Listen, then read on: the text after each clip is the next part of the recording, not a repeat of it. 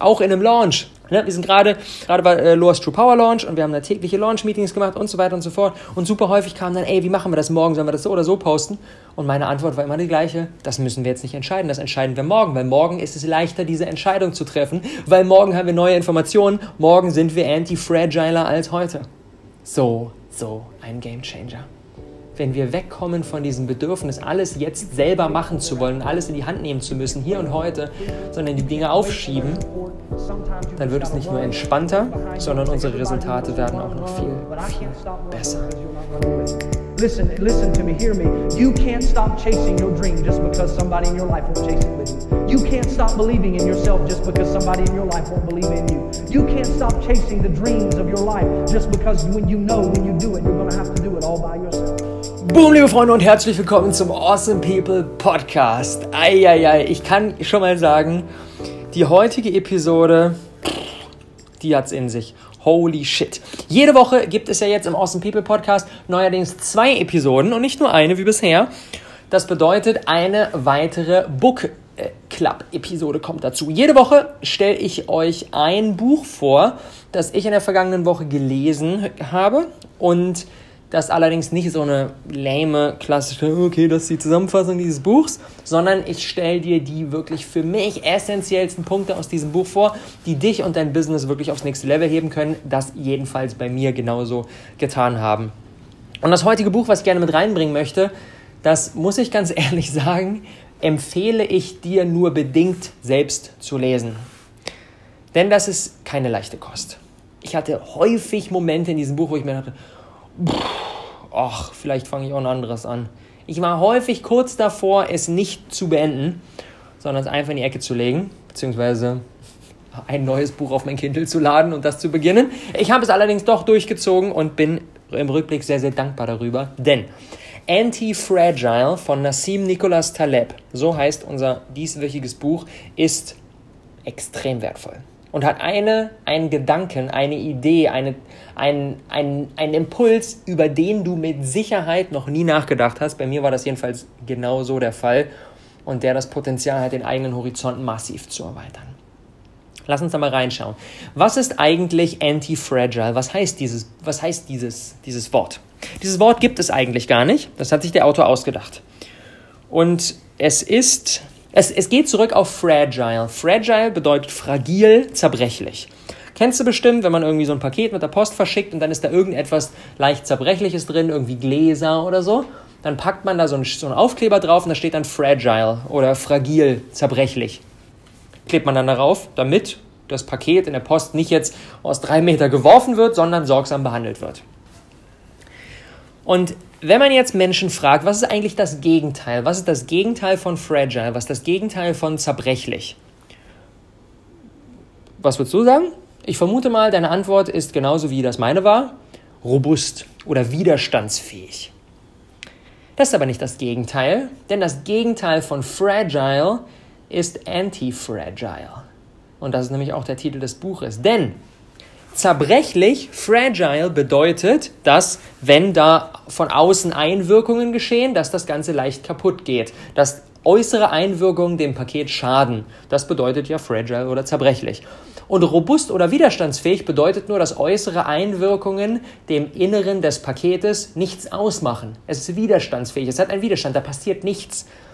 Und das ist aber nicht das Gegenteil. Das Gegenteil von zerbrechlich, von fragile, ist anti-fragile. Wenn äußere Dinge, die von außen einwirken, dafür sorgen, dass das Ganze besser wird. Und das klingt jetzt in unserem Kontext des Pakets erstmal irgendwie unrealistisch, wenn wir uns denken, hä, okay, wenn ich dieses Paket werfe, dann ist das gut für den Inhalt. Da fällt uns jetzt erstmal kein Case ein. Aber wir werden uns in den nächsten Minuten einmal anschauen, warum dieses Konzept so, so wichtig ist und wie wir es schaffen können, im Gegenteil zu unserem zerbrechlichen Paket durch zufällige äußere Einwirkungen, die passieren, nicht Schaden zu nehmen, sondern es zu schaffen, dass diese Dinge uns nutzen, dass wir anti-fragile werden. Es gibt den Unterschied die, zwischen, zwischen fragile und anti-fragile und wie Menschen und Unternehmen immer mehr anti-fragile werden, sodass äußere Einwirkungen uns mehr nutzen, als dass sie uns schaden. Und das ist so ein bisschen, das ist besser als eine kugelsichere Weste. Denn eine kugelsichere Weste ist, wenn von außen eine, eine, eine, eine, eine wie heißt das? Eine Pistolenkugel kommt, dann wird das Ganze abgewehrt. Es passiert nichts. Aber das eigentliche Gegenteil von der kugelsicheren Weste ist, wenn von außen eine Kugel kommt, nützt uns das Ganze. Wir schaffen es, äußere Einwirkungen in etwas Förderliches umzuwandeln. Das klingt jetzt für dich erstmal noch vielleicht super crazy, hä? wie soll denn das gehen? Aber genau das schauen wir uns jetzt mal an. Zum Start, um das ganze Konzept so ein bisschen wirklich zu, zu, zu verinnerlichen, um das noch besser zu durchdringen, ein paar Beispiele. Beginnen wir mal mit unseren Muskeln. Die Muskeln in unserem Körper sind anti-fragile. Denn wenn unsere, wenn unsere, verbinden wir das nochmal mit dem Paket zur leichteren Verständlichkeit. Wenn die Muskeln in unserem Körper zerbrechlich, wenn die fragile wären, dann würde das bedeuten, wenn von außen Dinge passieren, dann werden unsere Muskeln schwächer. Das Gegenteil ist aber der Fall. Unsere Muskeln sind nicht nur robust oder widerstandsfähig gegenüber äußeren Dinge, sondern unsere Muskeln sind anti-fragile. Wenn sie beansprucht werden, werden sie stärker. Das ist nämlich auch das Konzept hinter Bodybuilding, hinter Fitnesstraining. Wenn ich ins Gym gehe, und dann mache ich meine Kniebeugen. Ich beanspruche meine Muskeln, dann bin ich nicht nur robust und widerstandsfähig und diese, diese Einwirkung von außen macht mir nichts aus, sondern diese Einwirkung von außen sorgt dafür, dass ich besser werde, dass meine Muskeln stärker werden. Unerwartete Dinge, die von außen kommen, machen unsere Muskeln besser. Und das ist Anti-Fragility par excellence. Und es ist so spannend, nochmal zurück auf unser Beispiel von gerade eben. Es gibt für Anti-Fragile gibt's kein Wort. Es gibt kein Wort. Alle Welt denkt, das Gegenteil von zerbrechlich ist robust. Das Gegenteil von zerbrechlich ist aber nicht robust, sondern das Gegenteil von zerbrechlich ist das, was unsere Muskeln sind, Anti-Fragile. Wenn von außen Dinge kommen, dann werden sie besser. Und das ist direkt in Zusammenhang mit, und das finde ich so heftig, mit der Tatsache, dass wir Menschen versuchen, Risiko, Zufälligkeit, alles, was irgendwie unvorhergesehenermaßen passieren könnte, zu reduzieren oder zu eliminieren. Indem wir das Ganze aber machen, beleidigen in Anführungsstrichen wir alles, das wirklich anti-fragile ist. Und wir schwächen es dadurch. Wir meinen es gut, indem wir die Welt kontrollieren wollen, aber in Wirklichkeit richten wir damit mehr Schaden an, als wir nutzen. Das ist wie so, das sind wie, kennst du bestimmt so diese übervorsichtigen Eltern, wenn das Kind sofort irgendetwas macht, sofort einschreiten und sie denken, sie schaden dem Kind, indem sie jede Art von Gefahr, jede Art von Zufälligkeit, jede Art von Randomness aus dem Leben nehmen. In Wirklichkeit, äh, sie denken, sie nutzen dem Kind, aber in Wirklichkeit schaden sie dem Kind, weil das Kind gar nicht die Möglichkeit hat zu wachsen. Und das ist nicht sinnvoll. Also, das ist auch eine der Quintessenzen in diesem Buch. Zufälligkeit aus dem Leben zu verbannen ist keine gute Sache. Und deswegen hatet er nämlich auch so ab gegenüber, finde ich mega geil, gegenüber diesen einseitigen Maschinen im Fitnessstudio, wo du dann nur deinen Bizeps, alleine nur den Bizeps trainierst, macht überhaupt gar keinen Sinn. Viel besser für unseren Körper ist es, wenn unerwartete zufällige Dinge passieren können, wenn wir Übungen machen, die für den ganzen Körper sind, oder wenn wir draußen in der Wildnis irgendetwas machen, Steine tragen, whatever, weil da haben wir viel, viel Variabilität drin und dementsprechend wachsen unsere Muskeln viel, viel stärker, weil unsere Muskeln sind ja anti-fragile. Unsere Muskeln lieben unerwartete Dinge und sie mögen es nicht, wenn alles zu kontrolliert ist, wenn alles genau nach Plan verläuft. Weiteres Beispiel, wo wir dieses, diese fragile, anti-fragile Dynamik direkt sehen, ist, und das finde ich auch so spannend, auch eines der Mythen, die Menschen denken immer, dass selbstständig zu sein und dementsprechend ne, per Definition ein schwankendes Einkommen zu haben, wer selbstständig ist, den einen Monat mal so viel, den nächsten Monat so viel, es ist schwankt, es schwankt jeden Monat. Die Menschen denken immer, das wäre super riskant. Denn das ist ja auch klar, das Risiko ist ja offensichtlich, das Einkommen schwankt. Oh, das Einkommen könnte ja auch weiter nach unten schwanken. In Wirklichkeit ist aber einen festen Job zu haben viel, viel riskanter. Denn das Risiko ist hier versteckt. Die Menschen sehen das Risiko nicht sofort und deswegen denken sie, es wäre viel riskanter. In Wirklichkeit ist aber einen festen Job zu haben das Riskante, denn ein einziger Anruf von der Personalabteilung kann das Einkommen schlagartig auf Null bringen. Er bringt im, im Buch das schöne Beispiel vom Taxifahrer. Der Taxifahrer ist selbstständig, hat jeden Tag ein schwankendes Einkommen. Und die Menschen denken, das wäre risikoreich. In Wirklichkeit ist aber der Angestellte im Büro, der ist in Wirklichkeit mit dem Risiko unterwegs, der ist in Wirklichkeit fragile und der Taxifahrer ist anti-fragile, weil der Angestellte kann einen Anruf bekommen und sein Einkommen geht sofort auf Null. Der Taxifahrer, bei dem schwankt das jeden Tag und es kann natürlich auch nach unten schwanken, aber der Unterschied ist, ist, dass bei dem Taxifahrer Probleme sich viel frühzeitiger anbahnen und er viel besser darauf reagieren kann. Auch da wieder, der Taxifahrer ist anti-fragile. Unerwartete Dinge, die von außen kommen, sorgen dafür, dass er besser wird bringen ihn zum Wachsen. Wenn zum Beispiel über einen Zeitraum von ein paar Wochen sein Einkommen Stück für Stück immer weiter runtergeht, dann ist das für ihn ein Zeichen, aha, irgendwas läuft hier falsch. Und dann kann er sich fragen, was kann ich verändern? Entweder ich muss in einem anderen District arbeiten, hier sind weniger Kunden, oder ich muss meinen Kundenservice besser äh, verbessern und kriege deswegen bessere Bewertungen auf Uber und deswegen mehr Buchungen. Oder, oder, oder. Der Taxifahrer ist anti-fragile. Zufällige Dinge, die von außen passieren, sorgen dafür, dass er besser wird. Und der Angestellte, bei dem ist das nicht der Fall, denn der kriegt Probleme frühzeitig gar nicht mit. Der wird angerufen, bumm, Einkommen auf Null. That's it. Was ist ebenfalls noch anti-fragile? Was wird ebenfalls noch besser dadurch, dass äußere Einwirkungen kommen? Die Natur.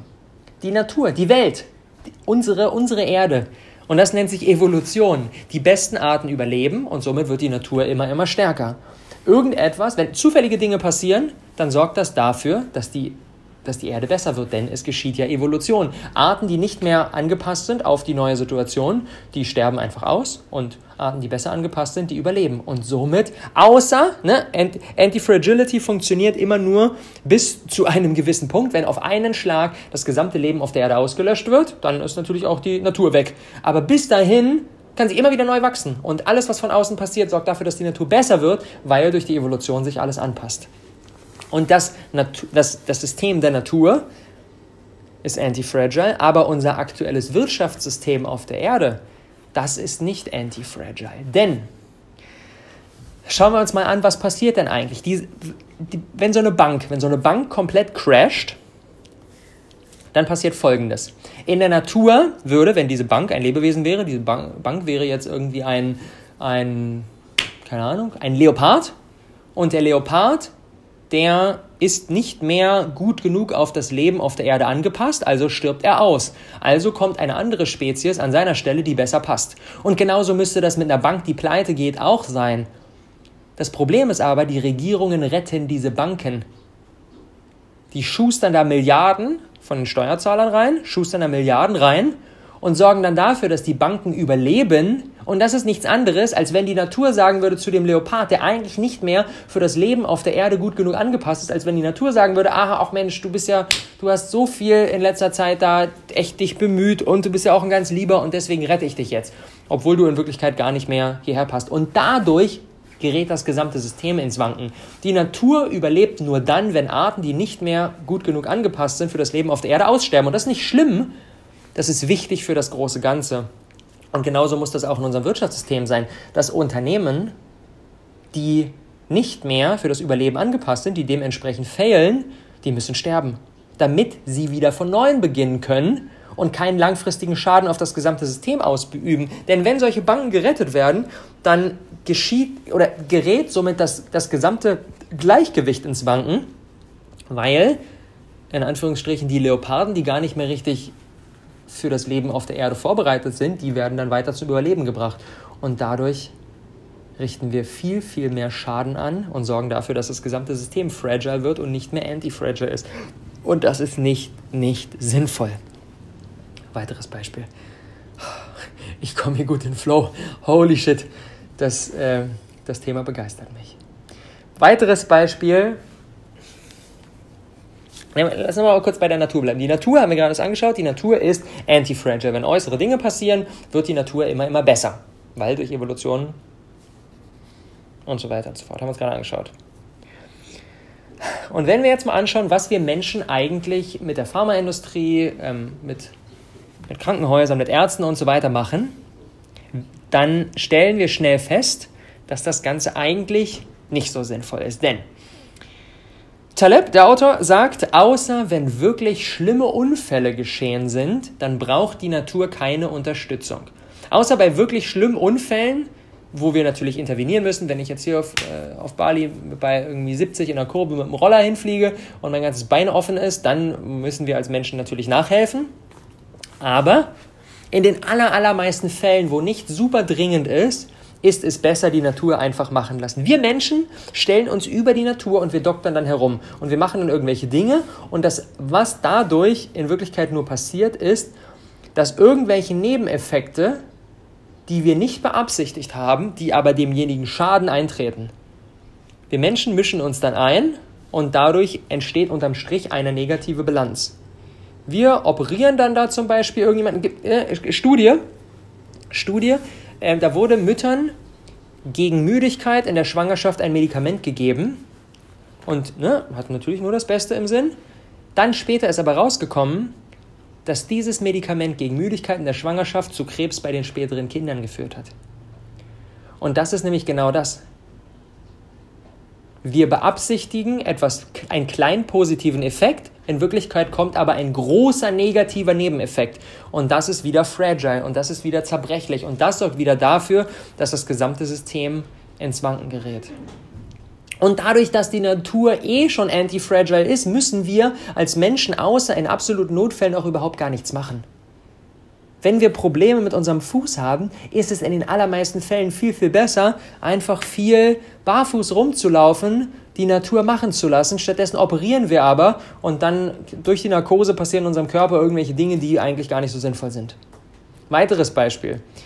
Wir Menschen denken, okay, wenn wir irgendeine Schwellung haben, wir sind irgendwo, haben uns irgendwo gestoßen, dann haben wir irgendwie am, am, am, am Arm so eine leichte Schwellung. Was machen wir Menschen? Wir packen Eis drauf. Es gibt allerdings keinen stichhaltigen Beweis, dass Eis gegen Schwellungen hilft. Gibt es nicht. Wir denken, da muss jetzt Eis drauf. Und das kommt daher, dass wir Menschen es lieben, Dinge zu tun. Dass wir Menschen, wir wollen etwas machen. Weil dieser alleine, ist so krass, ne? Alleine die Vorstellung, da hat sich jetzt jemand gestoßen und wir sagen zu demjenigen, alles gut, entspann dich, musst nichts machen, geht wieder weg. Hat irgendwie so einen, so einen Beigeschmack von, wir nehmen das Ganze nicht ernst. Denn wenn wir das Ganze ernst nehmen würden, was dem da passiert ist, dann müssten wir etwas machen. Dann müssten wir da jetzt Eis draufpacken. Wir müssen aber kein Eis draufpacken. Es gibt keinen Beweis, dass Eis gegen Schwellungen hilft. Das, das was wir in den meisten Situationen machen müssen, ist nichts. Weil die Natur ist anti-fragile. Die Natur durch Evolution bereitet uns eh bestmöglich auf alle Dinge vor und die Natur kriegt alles wieder von alleine hin. Wenn wir früher als Kinder auf dem Spielplatz ausgerutscht sind und dann ist unser Knie offen, wir haben geblutet, Klar, Mama hat dann Pflaster drauf gemacht, hat uns ein bisschen gut zugeredet, aber im Prinzip hat Mama nichts gemacht. Die Natur hat gemacht. Ist einfach wieder geheilt. Ein paar Wochen später, Knie wieder zu, alles wunderbar. Genau das gleiche mit Fieber. Wenn jemand Fieber hat, was denken wir Menschen sofort? Wir müssen das Fieber sofort reduzieren. Weil das Fieber muss ja weg, wir müssen etwas machen. In Wirklichkeit ist Fieber aber ein Reinigungsprozess und wir dürfen das Fieber nicht wegmachen, denn das Fieber sorgt gerade dafür, dass irgendetwas in unserem Körper gereinigt wird. Und indem wir versuchen, es zu runterzudrücken, hemmen wir auch die Reinigung. Ich finde das so krass. Ich finde das so krass, dass, wie, dass es uns allen so schwer fällt, nichts zu tun, weil wir immer denken, es passiert nur etwas, wenn wir auch etwas tun. In den allermeisten Fällen, medizinisch gesehen, ist es aber sinnvoll, nicht zu intervenieren, nichts zu tun. Außer wenn wir irgendwie seriously wirklich krank sind, Rollerunfall, irgendetwas, dann macht es Sinn, Dinge zu tun, aber ansonsten nicht. Die Natur kriegt es wieder alleine hin, denn die Natur ist antifragile. Und die gleiche Dynamik, einfach mal nichts zu tun, die steckt auch hinter einem Phänomen, was ich jetzt mit reinbringen möchte. Und zwar, lass uns mal über Prokrastination sprechen. Prokrastination kennst du mit Sicherheit, diese Momente, wo du am Schreibtisch sitzt und denkst, boah, eigentlich müsste ich jetzt dies und das machen, aber ah, ich schiebe das mal auf, mache ich stattdessen noch den kleinen Kram und das und dann checke ich noch kurz meine E-Mails und dann bestelle ich mir noch eine Pizza und dann mache ich noch mal kurz meine Wohnung auf, äh, sauber und schiebe das immer und immer und immer weiter auf. Und was ja in solchen Situationen so die logische Reaktion ist, ist, du musst gegen diese Prokrastination gegenkämpfen. Du musst diese Prokrastination überwinden. Signore Anti-Fragile im Buch schlägt allerdings eine ganz andere Strategie vor und die finde ich unfassbar spannend. Und zwar er sagt, Prokrastination ist extrem wertvoll. Prokrastination sollte nicht bekämpft werden, denn Prokrastination ist ein Filter, was jetzt eigentlich gerade dran ist. Und wenn es noch nicht dran ist, dann mache ich auch einfach erstmal nichts. Genauso ne, bei unserem Beispiel von gerade. Wir lassen die Natur machen, wir prokrastinieren. Wenn ich mich gestoßen habe am Arm, dann könnte ich sofort, ich könnte jetzt sofort, oh hier Arzt und Impfen und Röntgen und verbinden und dies und das und dann noch ein Elefantenpflaster drauf und so weiter und so fort. Oder ich kann prokrastinieren, ich mache nichts, ich schiebe es einfach auf.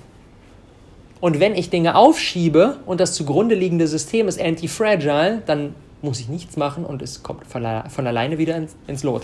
Der Körper heilt einfach wieder.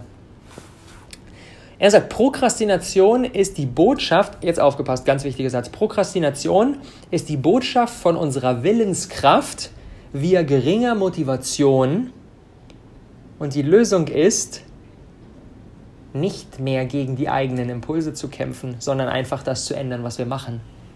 Lass uns das Ganze Stück für Stück mal so sezieren. Wenn ich prokrastiniere, bekomme ich eigentlich von meiner eigenen Willenskraft ein Zeichen, du hast jetzt gerade geringe Motivation, das zu tun. Und das soll uns etwas sagen. Und wir, meisten, wir Menschen denken dann, wir müssen jetzt darüber hinwegfighten, müssen jetzt darüber hinweggehen. In Wirklichkeit ist es vielleicht aber einfach nur ein Zeichen, dass wir etwas verändern müssen, dass wir gerade das Falsche tun, beispielsweise. Er bringt dieses geile Beispiel, ich liebe das total. Ähm, er sagt, ein Kumpel zu ihm, der ebenfalls Autor ist, hat gesagt, ähm, Painters like to paint ein Maler mag gerne malen und Writers like to have written. Und ein Autor mag es gerne, wenn er geschrieben hat. Das heißt, der Maler hat Freude am Prozess und der Autor feiert es eigentlich ab, wenn sein Buch fertig ist.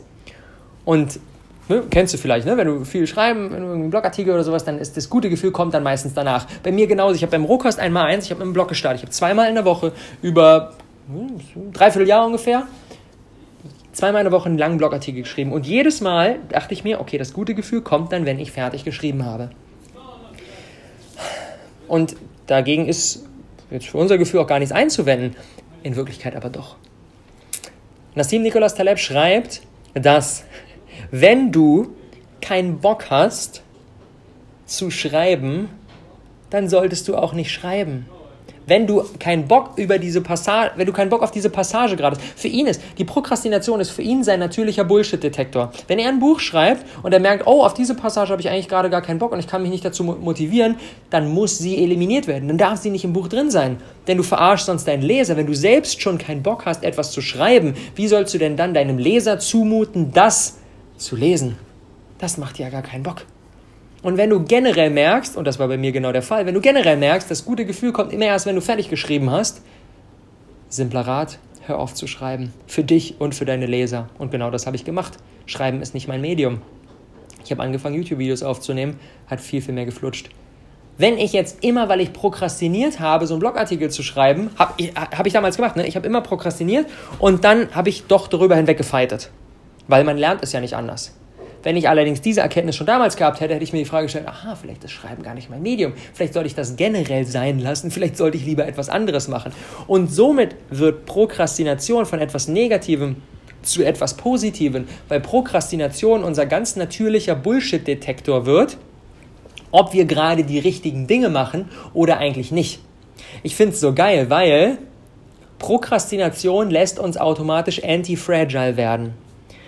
Wenn ich jetzt vor der Entscheidung stehe, irgendetwas zu tun, dann kann ich diese Entscheidung auf Teufel komm raus jetzt treffen. Oder ich sage, ich treffe die Entscheidung noch nicht, ich schiebe es in die Zukunft. Und dadurch werde ich anti-fragile, denn in der Zukunft kriege ich ja weitere Informationen. Ich habe in der Zukunft dann die Option, entweder diese Aufgabe jetzt zu machen oder sie nicht zu machen. Ich habe ja die gleiche Option weiterhin, aber ich habe zusätzliche Informationen bekommen. Zum Beispiel sowas wie, oh, das macht mir dann auf einmal Bock, oh, das macht mir vielleicht keinen Bock. Oder so etwas wie, wie gehe ich eigentlich die ganze Sache jetzt am besten an? Ich kriege zusätzliche Optionen, die mir in Zukunft meine Entscheidung, ob ich das Ganze jetzt mache, ja oder nein, oder wenn ja, wie ich das mache, viel, viel leichter werden lässt. Und das finde ich so krass, weil wir, ne, das ist das gleiche Thema wie mit, wie mit der Medizin. Wir denken immer, wir müssen jetzt hier sofort heute alles lösen. Wir müssen jede Entscheidung treffen, wir müssen alles selbst in die Hand nehmen. Aber müssen wir gar nicht. Viel, viel leichter wird das Leben, wenn wir die Natur selber machen lassen. Und wenn wir nicht jede Entscheidung hier und heute sofort treffen müssen, sondern indem wir sie in die Zukunft schieben. Ich bin mittlerweile in den letzten Monaten immer, immer besser darin geworden, Entscheidungen nur dann zu treffen, wenn sie wirklich jetzt, hier und heute getroffen werden müssen. Ich habe in meinem Kopf so einen riesigen Pool an Entscheidungen, die noch so on hold gepackt sind. Und bei denen ich aber auch keinen Zwang habe, die jetzt zu treffen, sondern ich treffe die einfach in der Zukunft, wenn ich mehr Informationen habe und dementsprechend ist es viel, viel leichter, die Entscheidung zu treffen. Dementsprechend bin ich sofort anti-fragile, weil alles, was in der Zukunft passiert, mir in die Karten spielt. Wenn in der Zukunft etwas passiert, das meine potenziell jetzt schon zu treffende Entscheidung bestätigt, dann kann ich sie dann immer noch treffen. Und wenn etwas in der Zukunft passiert, das gegen meine jetzige Entscheidung spricht, dann mache ich es einfach nicht. Und indem ich es aber jetzt gemacht hätte, hätte ich, wäre ich schon mal direkt in die falsche Richtung gerannt. Das heißt, alles, was in der Zukunft passieren kann, erleichtert mir meine Entscheidung und spielt mir in die Karten. Dementsprechend treffe ich die Entscheidung einfach noch nicht jetzt. Und deswegen ist nämlich auch, wenn ich in Coachings bin, dann kriege ich Fragen wie, ey Rob, soll ich dies oder das machen? Dann stelle ich immer die Frage, musst du das Ganze jetzt entscheiden? Auch in einem Launch. Ne, wir sind gerade, gerade, gerade bei äh, Loas True Power Launch und wir haben da tägliche Launch-Meetings gemacht und so weiter und so fort. Und super häufig kam dann, ey, wie machen wir das morgen? Sollen wir das so oder so posten? Und meine Antwort war immer die gleiche. Das müssen wir jetzt nicht entscheiden. Das entscheiden wir morgen, weil morgen ist es leichter, diese Entscheidung zu treffen, weil morgen haben wir neue Informationen. Morgen sind wir anti-fragiler als heute so, so ein Game Changer. Wenn wir wegkommen von diesem Bedürfnis, alles jetzt selber machen zu wollen, alles in die Hand nehmen zu müssen, hier und heute, sondern die Dinge aufschieben, dann wird es nicht nur entspannter, sondern unsere Resultate werden auch noch viel, viel besser. Eieieiei. In diesem Sinne, Top 3 Takeaways für die heutige Episode. Die Natur ist anti-fragile. Wir sollten sie viel mehr machen lassen. Takeaway Nummer zwei, Entscheidungen aufzuschieben, sorgt dafür, dass sie besser werden, weil wir mehr Optionen haben. Und Takeaway Nummer drei, Prokrastination ist ein natürlicher Bullshit-Detektor.